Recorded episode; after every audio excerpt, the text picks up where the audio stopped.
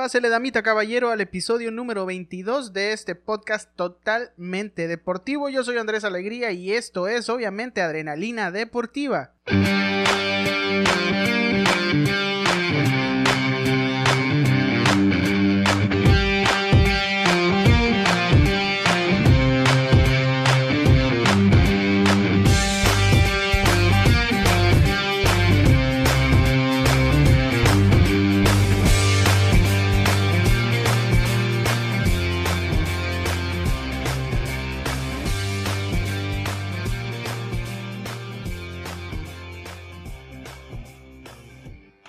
Así es, racilla bonita, así es muchachos, así iniciamos el podcast número 22, podcast número 22, ya 22 ediciones de esta cosa, no creí que fuéramos a llegar a tanto, pero todavía nos falta camino por recorrer mientras usted nos siga aguantando, ¿verdad? Les doy la más cordial bienvenida, aunque ya se las di anteriormente, pero me gusta darle la bienvenida a cada rato a todos ustedes. Entonces, muchísimas gracias por ponerle play a este, a este podcast y, y, bueno, ser una opción de informarse y de agarrar cura, básicamente, ¿no?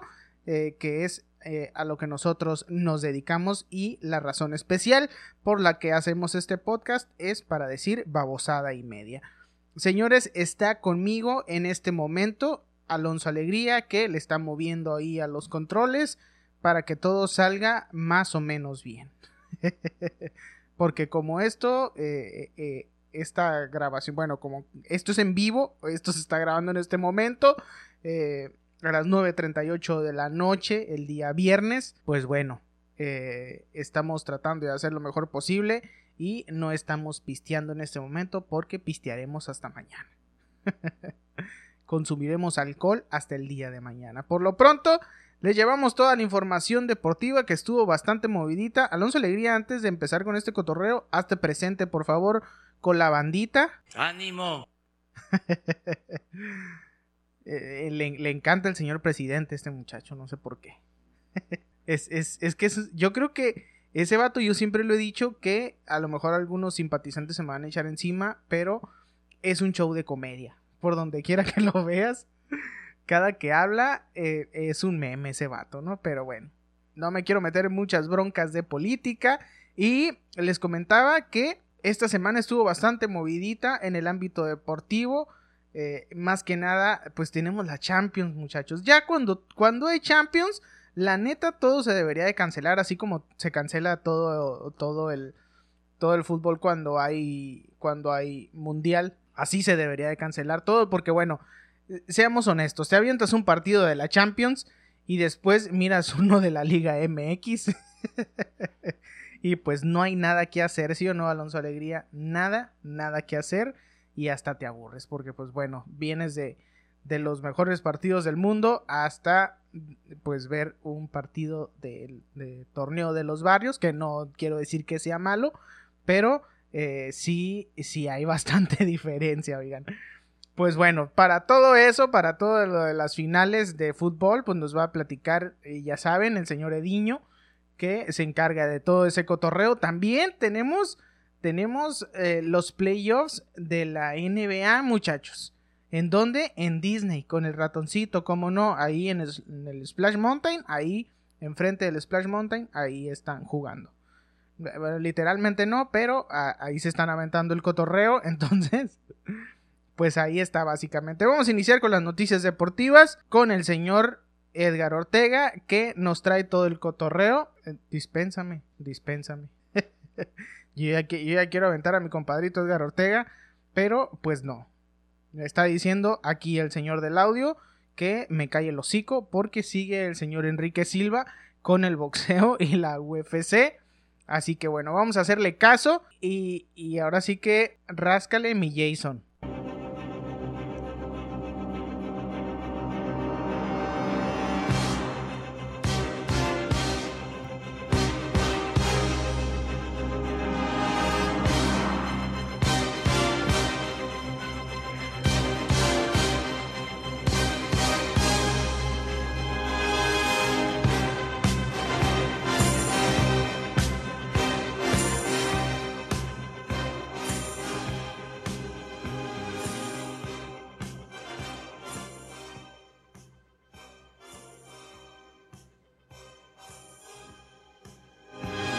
Hola a todos los que nos acompañan otra semana más aquí en Adrenalina Deportiva. Brevemente pasaremos al resumen de la UFC 252. El campeón Stipe Miocic venció a Daniel Cormier por decisión unánime, llevándose la trilogía. Dos de los jueces le dieron la pelea cuatro rounds a uno a Miocic, mientras el tercero se la dio tres rounds a dos. Daniel Cormier se retira con un récord de 22 ganadas, 3 perdidas, y con dos campeonatos en distintas categorías. Ahora, ¿qué sigue para Stipe Miocic? Bueno, se habla de una revancha contra Francis Engano, al que ya venció por decisión unánime en el pasado, y también se habla de una posible pelea contra John Jones.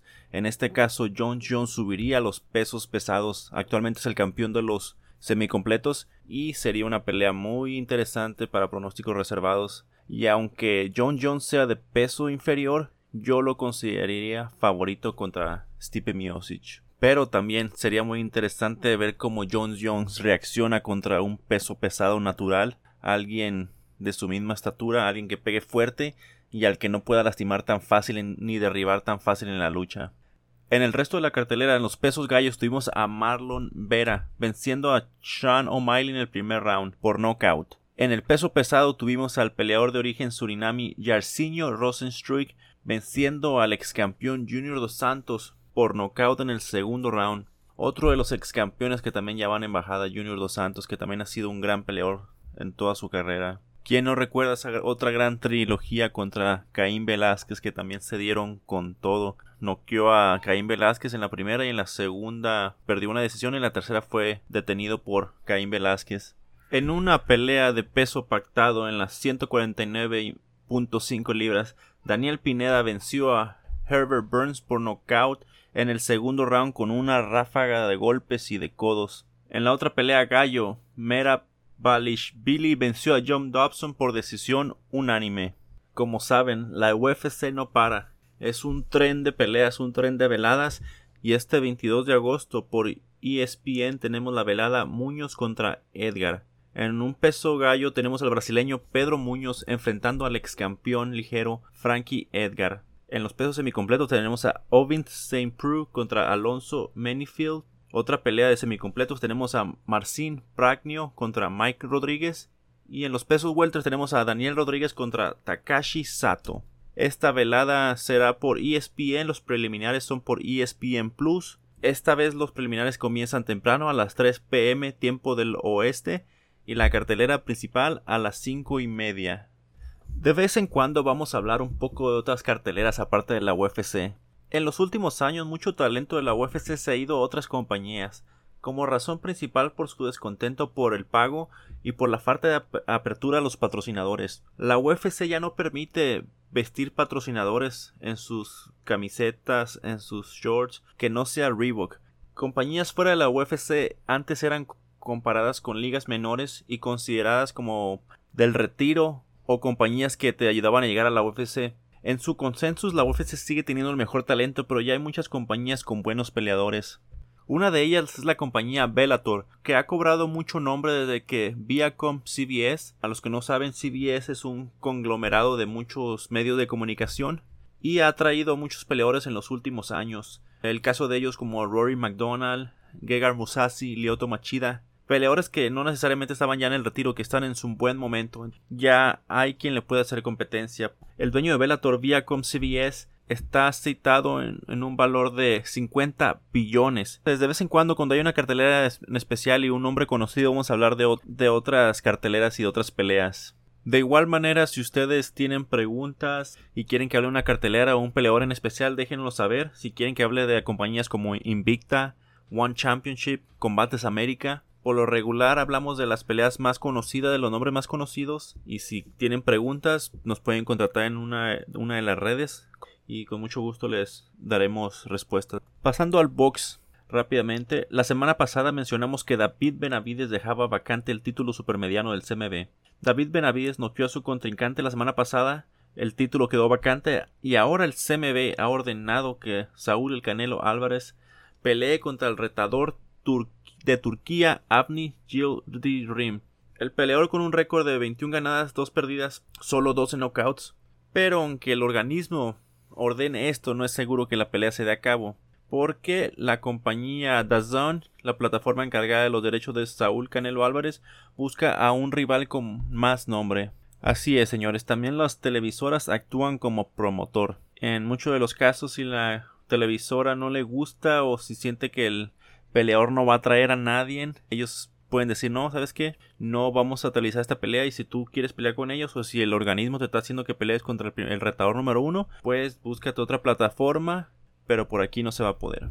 La verdad se está viendo muy difícil que la cara del boxeo Saúl Canelo Álvarez pelee este año. Ya las fiestas patrias quedaron fuera para septiembre y se, le están acabando los contrincantes y las opciones a Saúl Canelo Álvarez. Esto es todo por hoy. Espero que estén muy bien. Mi nombre es Enrique Silva, el gurú del deporte. Cuídense mucho. Bye bye. Pues es que la neta, ¿qué esperamos, no?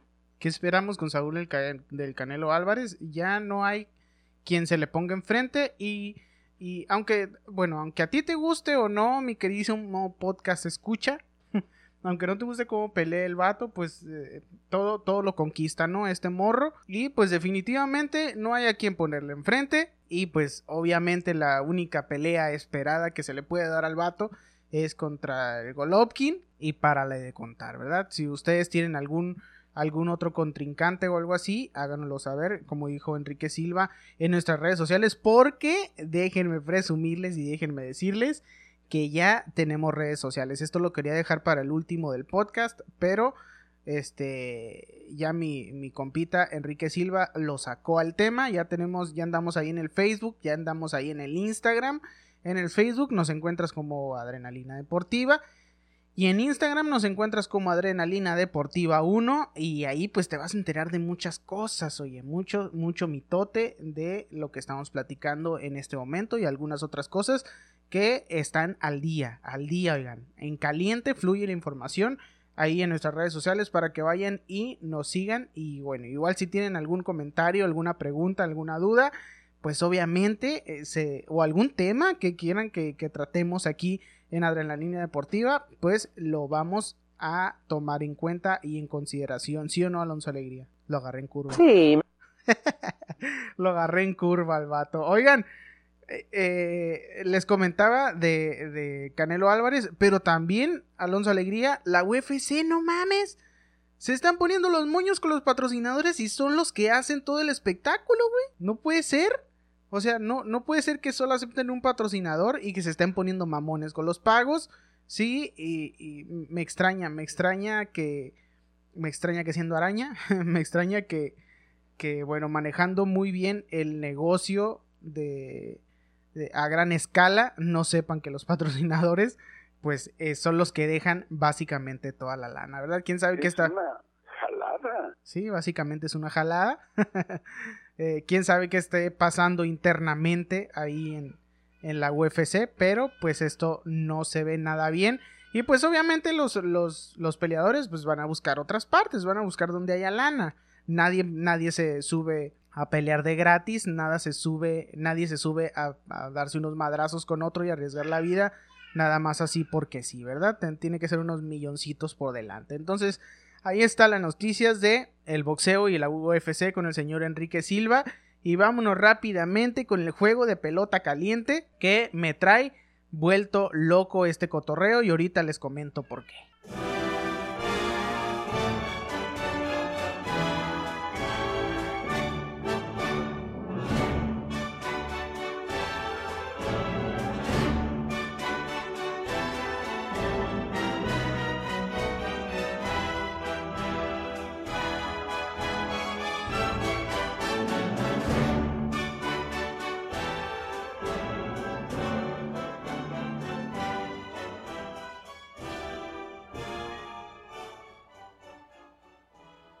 Me mama esa canción. Oh, que la chingada van a decir. Todos los programas es lo mismo contigo, Andrés Alegría. Disculpen ustedes. Pues resulta que tenemos noticias y siempre les traemos cifras de cómo está el asunto en, eh, entre la MLB y el maldito COVID-19, maldita sea. Y es que eh, está, está haciendo eh, está haciendo estragos este cotorreo y ahorita les digo por qué otra semana de béisbol y siguen saliendo casos de COVID En la gran carpa en esta semana el total de pruebas realizadas fueron de 12.485 para dar un total de 7 casos positivos. Ya dieron más casos positivos. La semana pasada eran 4, ahora son 7. 3 son jugadores y 4 miembros del staff. En total, en lo que va de la temporada se han realizado 78.612 pruebas de COVID, dando un total de 82 casos positivos y 54 de ellos son jugadores, el resto han sido miembros del staff. Y ahora le toca a los Mets de Nueva York pasar por este asunto de casos positivos, pues resulta que la serie que se iba a disputar este fin de semana en contra de los Yankees, que, que creen que fue, Chan, chan, chan. Ay, qué ridículo me escuché, ¿no?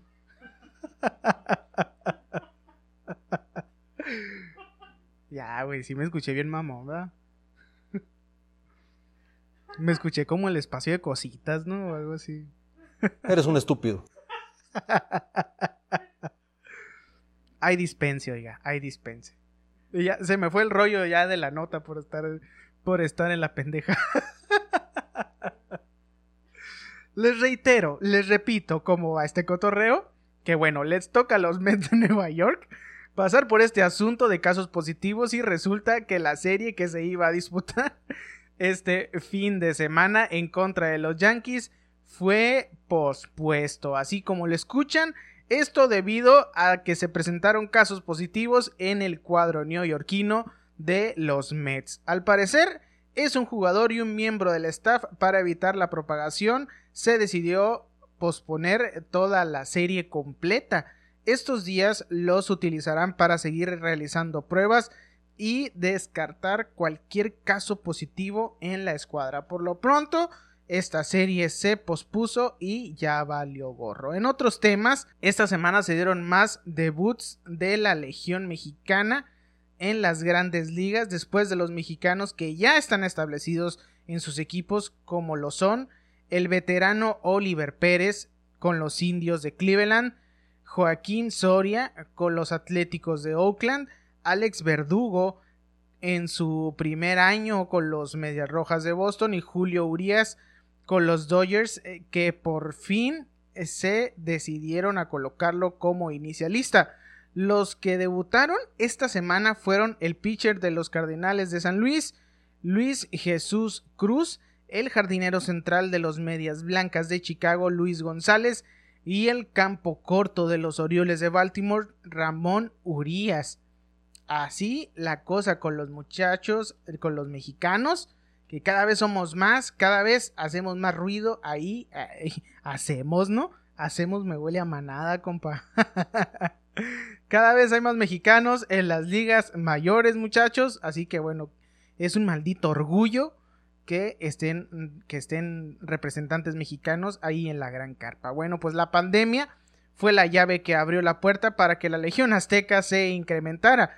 Pues tan solo en lo que va del año van cinco debuts después de que Víctor González viera por primera vez acción en el Big Show con los Dodgers para convertirse en el Azteca 131 de la historia de la Gran Carpa. Luego tocó turno a Humberto Castellanos con los Astros de Houston, más tarde Isaac Paredes con los Tigers. En otras noticias, vámonos directamente con mis queridísimos padres de San Diego, que han hecho algo que no había logrado ningún otro club en la historia de las grandes ligas y estoy a punto de llorar, Alonso Alegría, porque estoy bien pinche orgulloso de los padres de San Diego. Por cuarto juego consecutivo, los frailes batearon un gran slam. Están enrachados ya que llevan tres triunfos al hilo y ya se encuentran en segunda posición de su división empatados con los Rockies de Colorado. Maldita sea cuando se ha visto esto. Cuando se ha visto esto de los padres. ahora sí que a mis padres les está cayendo bien esto de la pandemia. No todo es malo para, para eh, cuestiones de la pandemia, los padres lo están tomando de otra forma y andan calientitos con el madero, muchachos. Ninguno de los otros libres divisionales eh, con grandes plantillas de contratos millonarios, ni bueno, los otros puestos de comodines para los playoffs de octubre eh, son más divertidos actualmente que los San Diego Padres de la Liga Nacional y tal parece que se están divirtiendo a la hora de, jugar, contagiados del espíritu libre y, y juvenil del torpedero dominicano Fernando Tatis Jr., San Diego ha ganado 14 de sus primeros 26 partidos de una campaña recortada a 60 encuentros y ocupa la primera plaza wild card para los playoffs del viejo circuito, con medio juego sobre los Diamantes de Arizona y una ventaja holgada sobre los Philadelphia Phillies, que están en el noveno puesto. Recordemos que los frailes no tienen encuentros de playoffs desde la temporada 2006. ¿Cómo la ven? Desde el 2006, mis padres de San Diego no están en postemporada. Válgame la jodida. Ahora sí, más me voy a emocionar y permítanme un momento porque me voy a llorar un rato. Ya, ya lloré. Bueno, pero los padres son mucho más que Tatis Jr. San Diego va a segundo de todo el béisbol en carreras anotadas, 133 para ser exactas, jonrones 45 y bases robadas 26 y su picheo es sexto de la Liga Nacional en ponches son 217 y menor promedio de la oposición con .238. Así las cosas con los padres de San Diego que la están rompiendo durísimo. Esperemos que así sigan, porque bueno, esto de la pandemia les está cayendo de perlas. Y vamos a brincar el charco, pero vamos a brincar el charco de este lado porque les voy a hablar ni más ni menos que de, mis queridísimos Águilas de Mexicali, muchachos. ¿Qué pasa con mis Águilas de Mexicali? Pues nuestros caballeros Águilas de Mexicali anunciaron esta semana su primer refuerzo extranjero y se trata de Michael Choice que militaba con los sultanes de Monterrey. Esto fue debido a un cambio que realizaron las directivas.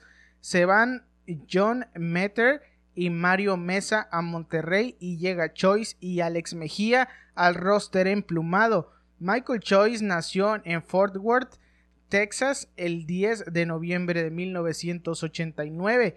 Batea y fildea por el lado derecho Jugó en el béisbol de las grandes ligas del 2013 al 2015 con los Atléticos de Oakland y los Rangers de Texas. ¿Cómo la ves?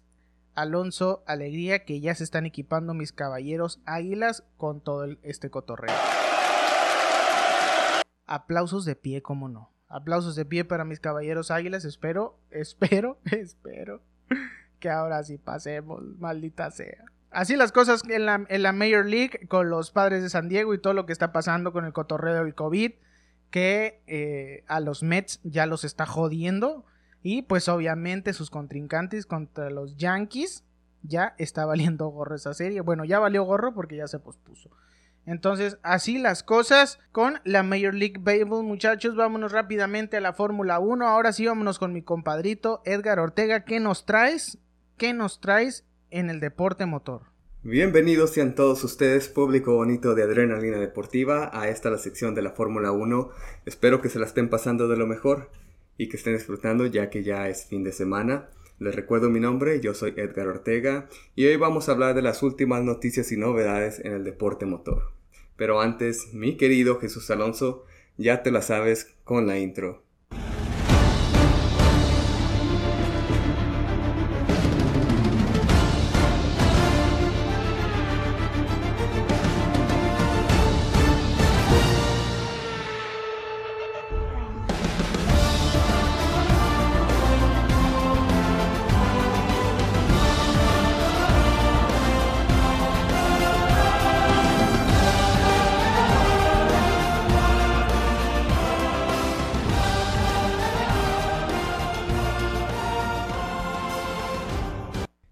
Empezamos con el pasado Gran Premio de España.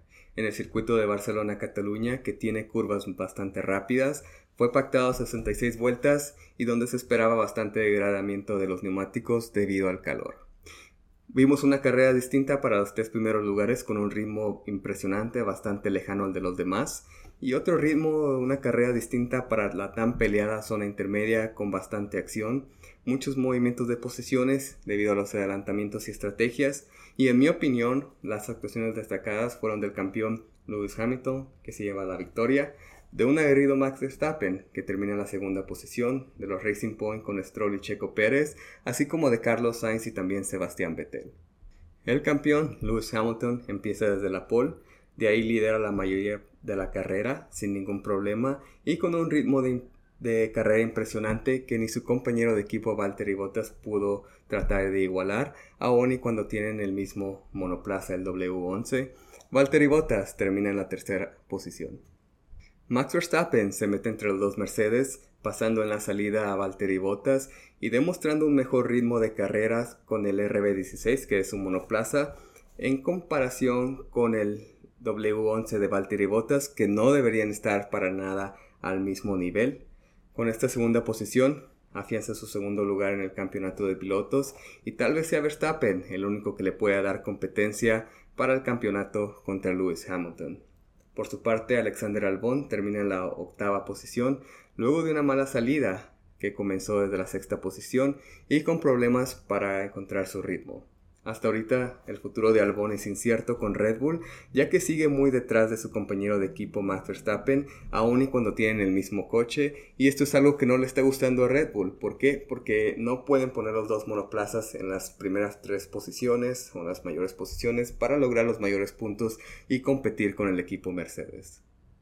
Muy buena actuación para los dos Racing Point con Checo Pérez que logra terminar en la cuarta posición luego de una estrategia a una parada conservando ahí los neumáticos, pero que termina en la quinta posición detrás de su compañero de equipo de Stroll luego de una penalización de 5 segundos por ignorar banderas ah, azules, que es para dejar pasar a Hamilton cuando lo estaba ahora sí que sacando una vuelta de diferencia.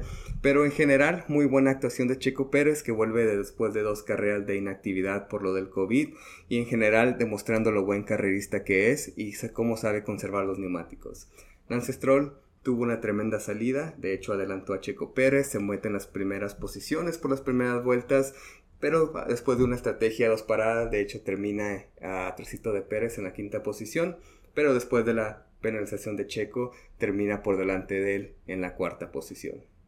Y Carlos Sainz también nos vuelve a demostrar lo buen carrerista que es después de que prácticamente el chasis y la unidad de potencia de su monoplaza fueron reemplazados debido a problemas con el enfriamiento y a pesar de tener ahí la presión de Charles Leclerc, Albon y, Pierre Gasly, logra terminar en la, sexta, en la sexta posición.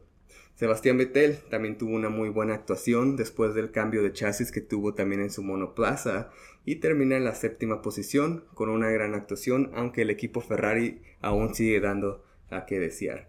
Su compañero de equipo Leclerc no pudo terminar la carrera, de hecho fue el único, después de haber tenido un trompo en la segunda parte de la carrera, cuando su monoplaza de repente el motor decidió pues, apagarse y tuvo el trompo por esto y ya no pudo continuar la carrera. Esto nos sigue demostrando que Ferrari tiene problemas mayores con su monoplaza y no ha podido ser competitivo esta temporada. Otras novedades que tenemos y hemos tenido en esta semana han sido que Liberty Media, la compañía norteamericana dueña de la Fórmula 1, logró que las 10 escuderías se pusieran de acuerdo para firmar otra vez más el Acuerdo de la Concordia.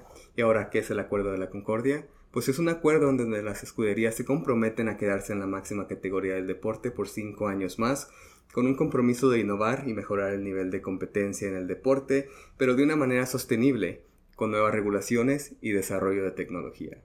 Y hace apenas unas horas también se confirma la venta total de la escudería Williams a una firma ah, de inversionistas estadounidense llamada Dorital Capital. Y esto es algo muy nostálgico, ya que Williams es una escudería legendaria con más de 40 años en la Fórmula 1, que fue iniciada por Sir Frank Williams y Sir Patrick Head, y que ha conseguido nada más y nada menos que ganar 9 campeonatos como constructores y 7 títulos mundiales con sus pilotos. Como sabemos, Williams no ha tenido muy buenas temporadas, ha tenido un descenso significativo últimamente, cayendo en los últimos puestos y con problemas financieros mayores, ya que es bastante difícil competir contra las escuderías grandes. Lo bueno entre esto es que al parecer la firma norteamericana planea como seguir con el legado de Williams, sin hacer cambios mayores en cuanto al nombre, el livery y la cultura de Williams. Y es, la idea es de conservar esto, pero inyectar capital para que Williams vuelva a ser competitiva. Y ya para terminar, siguen fuerte, muy fuerte los rumores en cuanto a quién seguirá con Aston Martin la próxima temporada. Vettel al parecer ya tiene el contrato ahora sí que sobre la mesa y sería nada más cuestión de tiempo saberlo en los próximos grandes premios. Por su parte, Checo hizo unas declaraciones hace unos días en el que él reportó que sigue confiado que seguirá en el equipo para la próxima temporada. Pero si esto fuera posible, que Aston Martin tenga esta dupla de ensueño de pilotos con Vettel y Checo, ¿qué pasaría con Lance Stroll? Y esa es la pregunta del millón de dólares.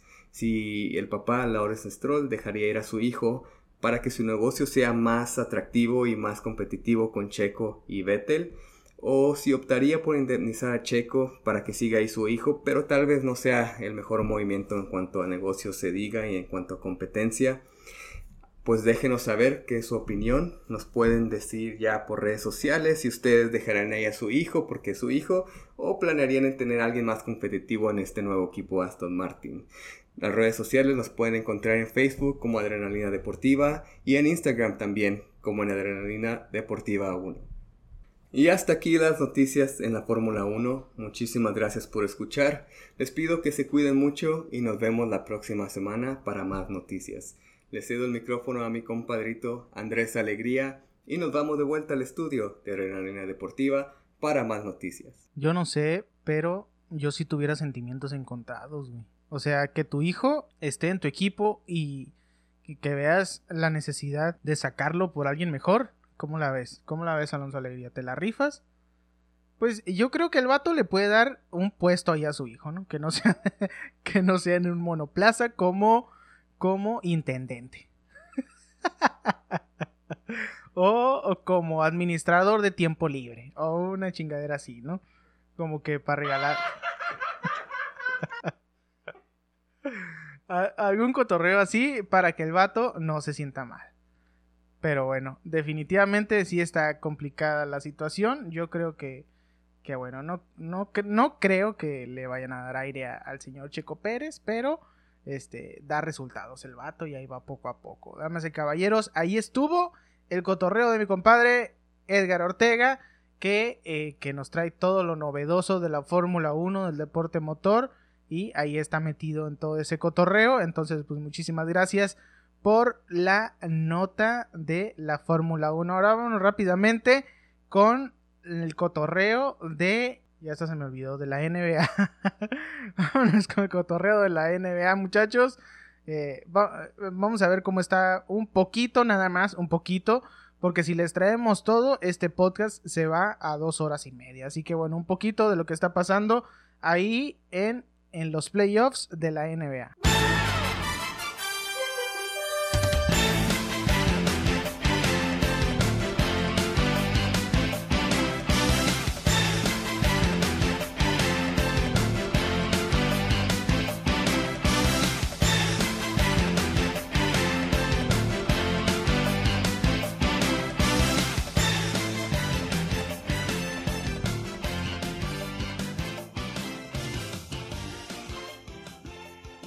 Así es, muchachos. Comenzamos con las noticias de la NBA. Y les traigo, pues realmente, los, de los encuentros, los más eh, exagerados, los más. Eh, los que más han sonado en estos momentos. Y es que el Jazz pulveriza a los Nuggets en el tercer partido de la serie en los playoffs de la NBA. De vuelta a Disney World Orlando tras el nacimiento de su hijo Mike Conley anotó 27 puntos para liderar la contundente victoria del Jazz de Utah frente a Denver Nuggets por 124 a 87. O sea, estos vatos, los Nuggets, no metieron ni las, ni las manitas, ni las alitas, ni nada, compa. Bueno, con este resultado les coloca a 2 a 1 en la primera ronda de playoffs de la NBA. El veterano base que abandonó la burbuja de Disney World el domingo y aún no había debutado en la serie, no dejó muestras de inactividad, firmando una espectacular estadística de 27 puntos, 9 de 13 en tiros de campo con 7 triples, igualando el récord de su carrera y pues obviamente 4 asistencias también se echó ese vato. En el naufragio de los Nuggets, que siguen sin poder contar con sus titulares Gary Harris y Will Barton, el, el pivot serbio Nikola Jovic logró 15 puntos, 6 asistencias y 5 rebotes, mientras el base Jamal Murray protagonizó una desafortunada serie de 5 de 16 en tiros de campo, que es aproximadamente el 31%, para terminar con 12 puntos y 6 asistencias. El novato Michael Porter Jr., una de las sensaciones de este final de temporada en Disney World, solo estuvo 15 minutos en pista y anotó 7 puntos con 5 rebotes. Así que a los Nuggets les está tronando el changarro y yo creo que pronto, pronto se van a ir a su casa. Alonso Alegría, esos vatos ya no van a traer nada. ¿O tú cómo la ves? Sí. Exactamente. No hay nada más que decir porque estos vatos les está cargando el payaso.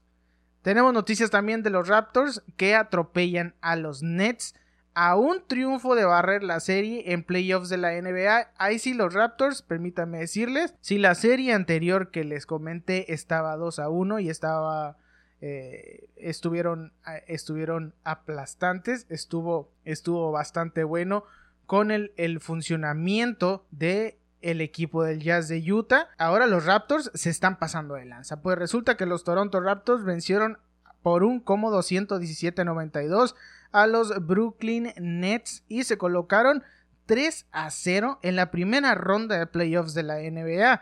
Con otra brillante actuación colectiva, los Toronto Raptors vencieron por un cómodo 117 a 92 a los Brooklyn Nets y se colocaron 3 a 0 en la primera ronda de playoffs de la NBA. A un solo triunfo de ganar la serie por la vía rápida y sin ninguna preocupación. Estos vatos, el base Fred Van Vliet, máximo anotador de los Raptors de Toronto, en este final de temporada de Disney World anotó 8 de sus 22 puntos con 6 triples en los primeros 3 minutos para distanciar a su equipo en el marcador desde el principio por los Nets que no han encontrado la forma de parar a los canadienses. En toda la serie, el base Tyler Johnson consiguió 23 puntos con 5 triples y el escolta Caris Levert hizo 15 puntos y 6, eh, asistencias. Los Raptors de Toronto, vigentes campeones de la NBA y segundos en la clasificación de la conferencia este, tendrán la posibilidad de eliminar a los Nets séptimos y se imponen en el cuarto partido que se celebrará el domingo. Así que bueno, los Raptors de Toronto a un partido de aplastar a los Nets. Yo digo que se va a ir. Yo digo que van a blanquear. ¿Tú qué dices, Alonso Alegría? Van a blanquear estos vatos la serie sin ningún problema. Los, los actuales campeones, los Raptors de Toronto, van a pasar con las manos en la bolsa. Así que bueno, vamos a ver cómo se pone este domingo. El siguiente partido de la serie, damas y caballeros, así las cosas en la NBA, así uh, un poco de los, de los encuentros en, en, en la burbuja de Walt Disney que definitivamente están bastante buenos los partidos y van a continuar en el transcurso de todo este fin de semana y hasta la siguiente semana, toda la semana vamos a tener a NBA hasta el día jueves. Entonces ahí tienen para entretenerse muchachos. Si no es fútbol, es básquetbol. Y si no, es Major League Baseball. ¿Qué más quieren? Queríamos que regresaran a los deportes. Pues ahí está. Ahí está todo ese cotorreo. Y ahora sí, muchachos, habiéndoles dado un poco de noticias y un poco de adelantos de la NBA, vámonos rápidamente con el señor Ediño que nos trae muchas cosas. No, no, no mames muchas cosas que, eh, que se están poniendo buenas. Eh, por ejemplo, una de tantas cosas, el Barcelona, eh, que ya se está reestructurando de todo a todo, hasta, hasta el señor que cierra, que cierra los candados del estadio, se va a ir. A mí se me hace, ¿no? A mí se me hace que hasta ese vato le van a dar aire, hasta el señor que barre la banqueta ahí en el, en el estadio también lo andan cambiando. Está bastante eh, intrigante todo este cotorreo del, Barcelona. Pero bueno, ¿quién para traernos toda esta información? Que el señor Ediño. Así que Así que échale compita con, con tu información deportiva. Se lo damos en 3, 2, 1, tiempo. ¿Cómo andas Andrés? ¿Cómo están gente aficionada al deporte más hermoso del mundo? Saludándolos en esta semana de finales de la UEFA, de este lado Eddie Ortega o Ediño para Adrenalina Deportiva. Así es, tenemos la gran final de la Champions y Europa League. Y justo comenzamos con esta última, las notas de la semana. Así que 3, 2, 1, que ruede el balón.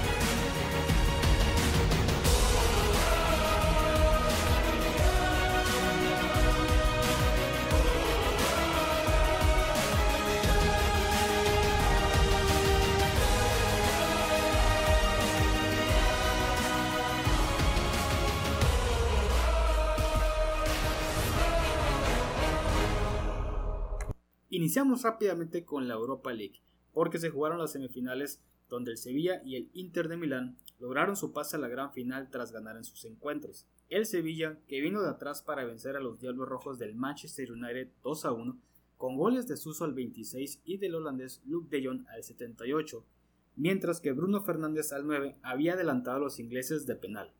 El Inter de Milán, que aplastó al Shakhtar en una noche mágica de Lautaro Martínez y la bestia Romelu Lukaku, Ambos se despacharon con dos llanas cada uno, además de Danilo Di Ambrosio que también colaboró con una anotación y así finalizar el encuentro 5 por 0. La gran final entre Sevilla e Inter de Milán nos regaló un gran duelo de goles, emociones, dudas arbitrales y, por qué no, golazos. Minuto 5 previamente el Inter se había salvado de una jugada en el área chica y poco después se genera un penal a favor de los italianos, cuando Lukaku escapaba como un tren y Diego Carlos lo derriba dentro del área de los 11 pasos. Y así, cobrar el penal hacia el poste derecho del arquero Bono que nada pudo hacer. Y empezaba la feria de goles, porque al minuto 12 centro de Navas que Luke de Jong de Palomita anota un golazo para el empate.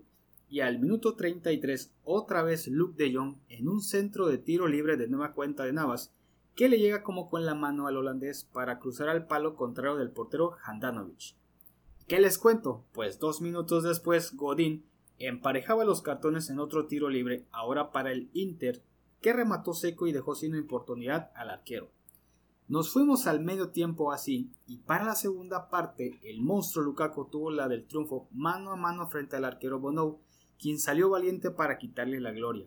Y fue hasta el minuto 74 cuando Diego Carlos se pintó de héroe, con un gran gesto técnico, un golazo de chilena, nos regaló una estampa digna de una gran final para poner el 3 a 2 el juego y darle al Sevilla su sexta copa de la Europa League. Y con esto, Julen Lopetegui consigue así su primer título como DT en un club importante. Volteamos a las semifinales de la Champions League y este, este martes se llevó a cabo la primera entre Leipzig y el PSG de Neymar, Mbappé y Di María en su regreso, quienes dieron cátedra de fútbol en el primer tiempo, pues al minuto 13 se fueron arriba en un centro de tiro libre que Marquinhos remató para colocarla lejos del arquero Kulasic. Y antes de finalizar la primera mitad, en un intento de salida de los toros que erraron, Angelito Di María puso el segundo a pasa de Neymar. Para la segunda parte, Leipzig intentó ir al frente con el ingreso del delantero Patrick Schick, así como Emil Forsberg. Sin embargo, de nueva cuenta al 56 el PSG volvió a marcar y esta vez por cuenta de Bernat, con un cabezazo a bocajarro a pase de Di María para así, tras 110 partidos internacionales, el PSG se clasificó a la gran final de la competición. Continuando el miércoles, el choque entre la máquina de goles llamada Bayern Múnich y el equipo sorpresa Lyon se vieron las caras en donde los bávaros de Hans Flick obtuvieron su boleto para la final al superar por 3 a 0 al Olympique Lyon, tras 17 minutos de buen fútbol por parte de los franceses que estuvieron a nada de irse arriba del marcador. Sin embargo, el que perdona pierde y al 18 comenzó el concierto de goles con Serge Gnabry, quien abrió el marcador con un golazo de zurda. Al 33 el mismo Gnabry volvió a marcar tras una buena jugada colectiva que remató tras la desviada del portero Anthony López. Y finalmente al 88, ¿quién más que Lewandowski se hizo presente para finiquitar la obra? Mantenerlos invictos y pasar a la gran final donde se verán las caras frente al PSG este domingo 23 de agosto. Ahora sí, tenemos noticias en Barcelona porque fíjense, y como se los había adelantado en el podcast pasado, que habría cambios en el club Blaugrana, pues ya inició la revolución. El primer cesado fue Quique Setién. Después de su fracaso en Liga y Champions, su trayectoria de 7 meses en el Barça se resume en 25 partidos oficiales con un balance de 16 victorias, 4 empates y 5 derrotas, y lo que lo dejará marcado será el 8-2 contra el Bayern. El segundo en irse es Eric Avidal, quien renunció el pasado martes a su cargo como secretario técnico de la institución. También se anunció la incorporación del holandés Ronald Koeman como su nuevo DT, quien está muy identificado con el club, además de tener todo el apoyo de la junta directiva. Koeman defendió la camiseta blaugrana entre 1989 y 1995. Como DT destaca su paso por el Vitesse, Ajax, Everton, PSV, Benfica, Valencia y por último la selección de Holanda. Ahora llega a un club donde tendrá que poner orden y hacer jugar al equipo como en sus mejores tiempos, además de convencer a Messi de quedarse y ser parte de este nuevo proyecto donde por cierto ya se tiene una lista de los transferibles. Fíjense que tenemos por ahí a Sergio Busquets, Piqué, Jordi Alba y Luis Suárez, por ser jugadores con edad arriba de los 30 años, mientras que Neto, Firpo Jr., Rakitic y Vidal estarían transferibles debido a su poco rendimiento y también por la edad. A estos les agregamos a Samuel Umtiti, Rafinha, Coutinho, Martil White, Nelson Semedo y Sergi Roberto. Estamos hablando alrededor de 14 posibles jugadores transferibles, incluyendo las vacas sagradas. Solamente Ter Stegen eh, Clement Lenglet y Frankie de Jong no serían negociables. Incluso Leo Messi, pero su futuro solo depende de él. Con la llegada de Coman, también se arribaron sus primeros tres refuerzos que ya estaban cerrados. Hablamos de los tres jóvenes promesa para el equipo, que serían Pedri de las Palmas, Trincao del Sporting Braga y el, bueno, ya experimentado Miralem Pjanic, proveniente de la Juventus. Ya también se habla de otro posible refuerzo proveniente del Ajax, y es Van de Beek, quien sería el primer fichaje solicitado por Ronald Koeman. Por hoy es todo en el fútbol alrededor del mundo. Seguimos en Adrenalina Deportiva. Recuerden, la jornada 6 del Guardianes MX continúa este fin de semana con buenos encuentros como el Tigres contra Pumas, América contra Monterrey, Toluca versus Chivas y este domingo 23 la gran final de la Champions League. Para que tenga lista la botana, el asado a partir del mediodía. Volvemos con mi copita Andrés Alegría. Que tengan un buen fin de semana, que estén bien, gente. Cuídense al rayo. Oigan, pues eh, el Barcelona yo creo que se echó a un buen director técnico a la bolsa. Yo creo que, bueno, sí les va a hacer un gran parote porque realmente ese vato tiene un historial en el Barcelona, tanto como jugador y, director técnico. Ya que, bueno, en, el, en, el, en 1999 este vato fue suplente de director técnico, entonces sabe cómo se maneja la institución, sí tiene, tiene conocimiento de, ella y pues yo creo que le tiene amor a la camiseta también, porque bueno, defendió la camiseta como jugador, como suplente de entrenador y ahora como entrenador, entonces eh, sí tiene su historial ahí en el Barcelona y bueno, ¿qué está pasando con Lionel Messi? Que eh, pues ya entre que se va, no se va, están diciendo que él se quiere ir pero pues le, sobran equipos a este vato, pero ahí va a ser la bronca. Vamos a ver dónde funciona y, cómo funciona de la mejor manera. La neta, se me hace casi imposible que el Barcelona lo suelte, pero bueno, vamos a ver cómo continúa este cotorreo ahí en el Barcelona y como dice mi compita Ediño, este domingo se va a poner maldita sea de buena la final. Yo voy y desde ahorita que quede grabado, yo voy con el, eh, con el, eh, con el Bayern. Definitivamente desde que, desde que empezó, desde que, desde que hicimos la quiniela nosotros, en, los de Adrenalina Deportiva, yo dije, ¿a quién me tocó Alonso Alegría en la quiniela? Ah, me tocó, el, me tocó el Atalanta. o sea, válgame la jodida el Atalanta que se lo echaron de volada, ¿no? Pero pues fue el equipo que me tocó, pues ni pedo, ¿no? Entonces, eh, yo dije desde un principio, el Bayern, eh, si no gana, si no gana la Champions, va a estar en la final. Y dicho y hecho, ¿no? Entonces, no es que me la quiera dar de chingón, pero estos vatos van que vuelan para campeones de la Champions. Vamos a ver cómo le hace Mbappé y, y el señor Neymar para parar esta maldita locomotora, ¿verdad? Pero bueno, a ver cómo se pone el domingo a las 12 del mediodía, muchachos. Estén bien pendientes con, con este encuentro. Así que bueno, si van a asar algo, lo van a tener que asar desde las 10 de la mañana porque, porque bueno, es tempranito el partido. Entonces, para que estén bien al pendientes. Muchachos, pues hasta aquí las noticias deportivas.